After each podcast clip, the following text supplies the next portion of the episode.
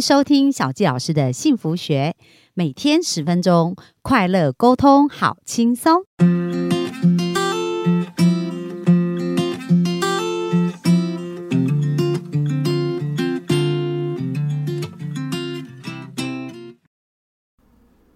欢迎收听小佳老师的幸福学。那本周呢，我们要谈到是健康跟自己、自己跟健康的一个关系哦。那我们专访到的呢是中华精精保健协会的理事长于雅玲老师。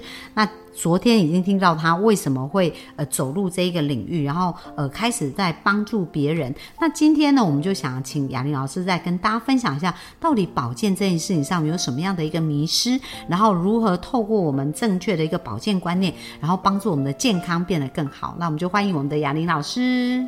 好，大家好，小鸡老师好。呃，今天我要讲的是自我保健的迷思。那在这之前，我想好奇问一下，小鸡老师平常怎么自我保健？怎么自我保健哦？对，就是呃，吃食物，就食物很重要嘛，所以我就可能就多吃蔬食啊，少吃肉类啊，这是从食物。然后如果有机会。就会选择比较有机的食材来吃，这是吃这样子，然后也有吃营养食品、保健食品这样。嗯，然后另外运动的话，就是一个礼拜应该至少运动三次，会去走路啊，或什么之类。那睡觉应该也蛮重要的啊。对对。可是晚睡有时候是没办法，就尽量在十二点以前睡觉，然后目标是希望十一点，所以大约是这样子吧。嗯，那小纪老师讲的很正确，就是自我保健，我们就是要很注重吃好的食品。嗯，好，比如说有机的食品，那可是呢，现在其实很多人他会食物哈，对，很多人他会很在意的是说我有没有吃补品这件事情，嗯，对，然后像常常有一些老人家，他就是整天补，就像以前我也是会买很多补品啊给长辈吃，可是当我学了这一套以后，我发现说，哎，补品下去呢，有些人适合，有些人不适合，那有些人吃的补品其实是浪费，嗯，对。那怎么判断？就是说，呃，晶晶的保健它的概念是一个什么样的概念？然后它适用于什么样的范围呢？嗯，因为之前我们有客户啊，他就是很喜欢吃某一个牌子的保健食品，对。然后他就跟我说，他吃那个保健食品已经吃一年了，嗯。然后他来我们这边调理后，他才感觉到说，哎，那个保健食品发挥效果了。哦。然后我就在那边开玩笑，就说，那你之前觉得没效果，你为什么吃一年？啊，他可能就是瓶颈有突破。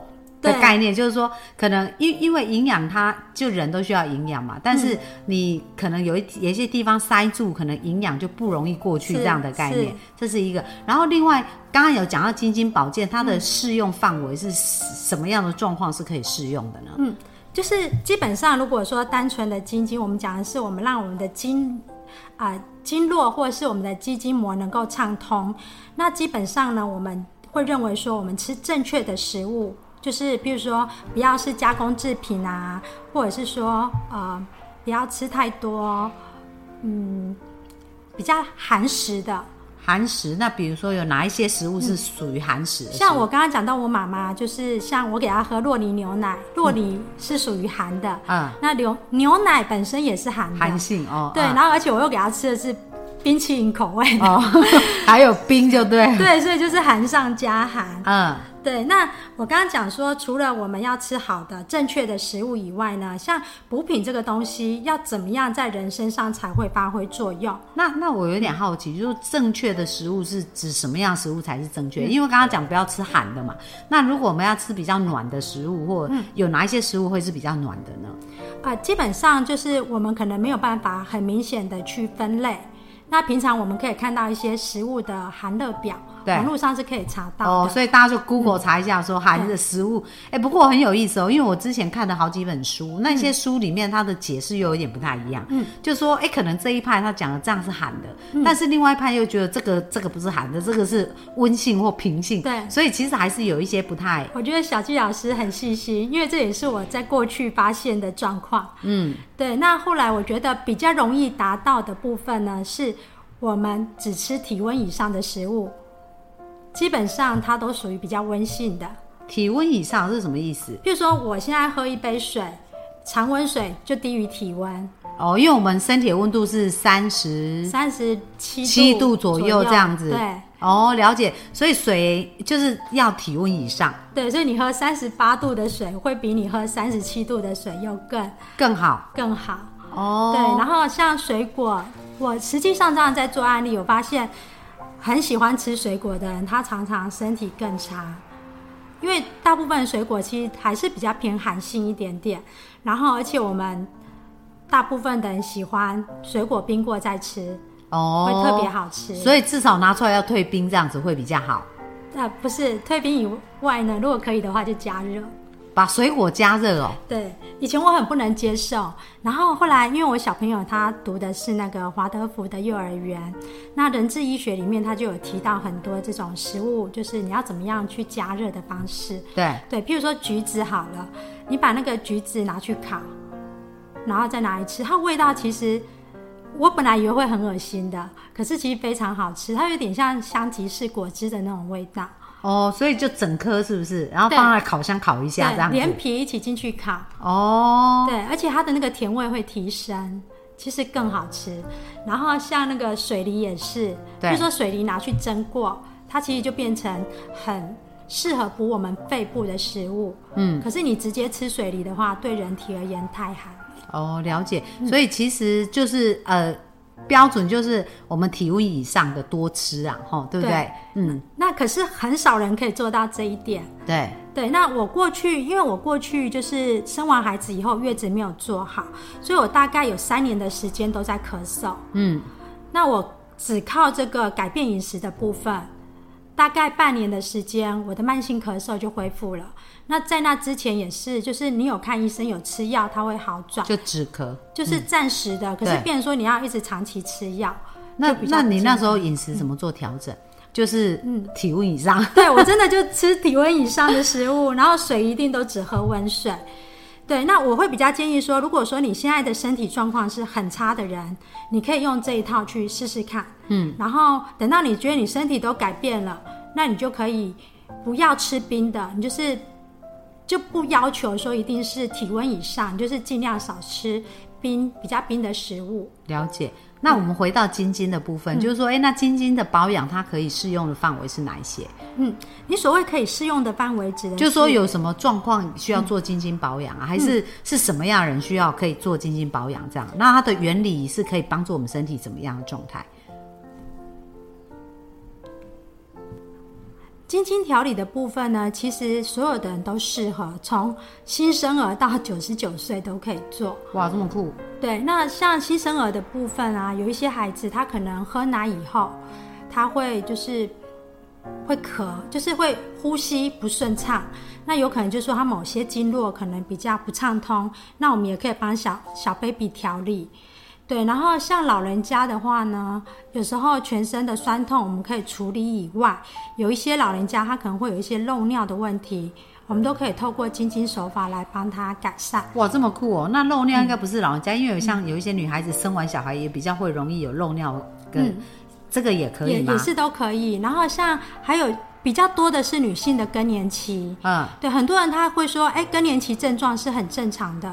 可是如果它是正常的，为什么有些人更年期症状，有些人没有？对，所以如果有这种症状，其实就是不正常了。对对，哦所以了解刚刚有讲到说有这种症状就不正常的，其实很多人他身体不好，他都认为说，哎，这我是体质的问题，所以就有一些迷失，就对。对，这是体质的迷失。嗯其实很多时候你都是你经络不通，可是你把经络通了以后呢，你的体质就改变了。嗯，所以体质的问题不是不能解决，对。是你愿不愿意去改变而已。哦，那刚刚讲回来迷失啊，就还有哪一些迷失呢？啊，譬如说很多人会去运动，那运动的话，像健身好了，嗯，健身呢，如果说你健身出来的肌肉它是 Q 的，是有弹性的，你不用力的时候呢，它是有弹性的，你用力它才硬，那个就是好的肌肉。嗯，可是很多人他去健身，他却没有松筋，那他练出来的都是硬硬的，一块一块的，对，那就比较属于筋结的部分。哦，所以其实他有在练肌肉，可是你要摸一下，它其实是 Q 弹的，就 OK。对但如果那个肌肉硬邦邦，好像都压不下去，那就有一点过度，筋就已经太紧了，是这种概念。对，所以说有，其实很多人会说，哎，运动是健康的，可是你会发现很多的职业运运动员，都运动伤害。运动伤害以外呢，他们的寿命其实相对较短。哦，哎、因为我以前看过一本书，叫做“筋长一寸”，然后寿命就会变得更长。所以其实筋通而且筋软是一件很重要的事。对，刚刚那个筋长一寸，延寿十年，其实那也是一个迷思。嗯，好，什么叫筋长一寸呢？很多人他会说，哎，那我就来练瑜伽，我把我的筋拉长了。嗯，可是其实大家常常在拉的，不一定是你那个打结的筋，就是打结的筋呢，那个有筋结的地方，它其实太硬，有时候你是拉不开的，它甚至比你的韧带更硬。嗯，所以有一些人他去练瑜伽，他用了很用力的方法去强迫自己。去劈腿啊，或者做一些比较特殊的动作，那时候他拉开的是他的韧带，哦，哎、所以其实概念就是真正是要疏通经络。嗯，其实瑜伽可以练，嗯可是你在练的时候呢，你一定要用靠呼吸的方式。比如说我做了这个动作，好，我再呼吸一次，然后每次吐气的时候，我再放松一点点，这样慢慢的把筋松开，嗯，这样是 OK 的。可是如果你只是为了说要达到某些动作，好像有点炫技这样子，这样就是失去了瑜伽好的本意了。了解。所以身体还是要找到它那个平衡点，对不对？对。嗯，那还有什么样的迷失呢？呃，譬如说，呃，很多人他可能肩颈酸痛好了，然后他就会想说，哎、我去推拿一下。那一般有些肩颈酸痛，他就帮你推拿肩颈，肩颈对，对，或者是说，哎、我的五十肩，他就一直在手那边在帮你一直拉啊，一直转，一直扯。那其实局部的问题，它不会只有在一个问题。例如说肩颈酸痛，它其实力学有可能是落在他的小腿，甚至是他的脚底。对，所以哇，我为什么啊？这是力学的观念。哦那在《黄帝内经》里面，它有上病下治的观念。对，对，只是说他用这样来形容，我们觉得不能接受。可是很多东西，你如果导入力学去研究的话，你就能够理解。所以它可能是因为拉扯，然后拉得很紧很紧，嗯，所以你就会有痛的感觉。对，像我们很多客户，他可能是偏头痛。那偏头痛，它其实它的问题点会在它同侧的脚踝的侧边。哇，就是头跟脚踝是对，所以如果说，哎，大家听众有现在你觉得说，假设你右边头有点不舒服，那你就左右的脚踝你去摸一摸，你就会发现说，哎，我右边的脚踝是比较紧的。那你这时候你可能可以用，呃，可能可以用拨筋啊，或揉捏啊，或按摩，然后把你右边的脚踝解开以后呢，你就会觉得说，哎，我侧边的头的那个压力就降了。哦，所以其实是因为那个筋拉很紧，所以就会不舒服这样。那你解那个筋，就是你说呃也可以热敷吗？还是要透过按摩？也可以先热敷，先热敷来解的话，你会比较不痛。那如果说有些人说，诶那我头痛我就按头就好啦，我干嘛要按脚踝？可是你会发现说，如果你头痛按摩头，你的舒缓是当下的，对，那当你开始动一动，你的那个下面的筋又会把你拉紧，所以就是你会没有办法完全改善。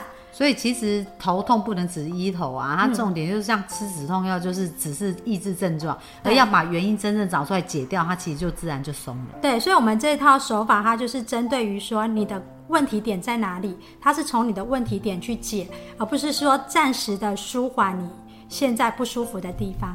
了解，所以其实雅玲老师刚刚提到一个，我觉得在健康很大的一个迷失哦，就是大家有症状都是去处理症状，就是那个症状，可是没有去思考说，诶这个症状是从哪一个源头来的？因为因为呃，真的也是很多人都这样，头痛就医头哦，脚痛就医脚，可是它真正对应的问题，比如说血压高就吃降血压的药，可是真正它其实源头有可能是他的心脏有状况，然后或者他的血液有状况，所以真正如果那边调整好，它自然就会正常了。对，哦，那所以就是这个迷失，大家可以去思考一下，就真正健康这件事，应该往更源头去寻找，这样。对，那如果大家对这部分有兴趣的话，也可以去就是去书局购买那个《解剖列车》嗯这本书，那它里面就会有很多案例啊，或是说它的它是怎么样去互相影响的。哦，了解。那像雅玲老师，你们的协会里面也会有类似这样子的一个、呃讲座，或者是一些讯息，让大家更理解怎么去保养自己，这样吗？嗯，我们我们协会每年都会有几场的讲座跟义诊。那如果有兴趣的话，就可以上网搜寻脸书的中华金金保健协会。嗯，对，那我们会把这个讯息 PO 上去。好，那我们也会把这个讯息放在我们的那个呃我们节目下方的连接哦。所以我们的幸福听众如果有兴趣的话，也欢迎大家能够呃进去了解一下，然后希望对大家的这个资讯有帮助。好，那本集这边雅玲老师还有要补充的吗？嗯，没有，就这样。好，那所以真的，大家在健康上面的迷失哦，就是我们要了解真正保健，要从源头去找答案。所以在下一集呢，我们就会来呃，让大家更了解有关于如何去找一个正确的答案，去解决掉这个这样子一个问题哦。所以雅玲老师，我们下一集要分享的内容是什么呢？我们下一集想要讲的是健康的定义。哇，健康的定义哇，这非常重要。我们现在迷失拨云见。拨拨开云雾，然后我们就要找寻真相。好，那我们就期待我们明天的分享。我们在这边跟大家说一声拜拜，拜拜。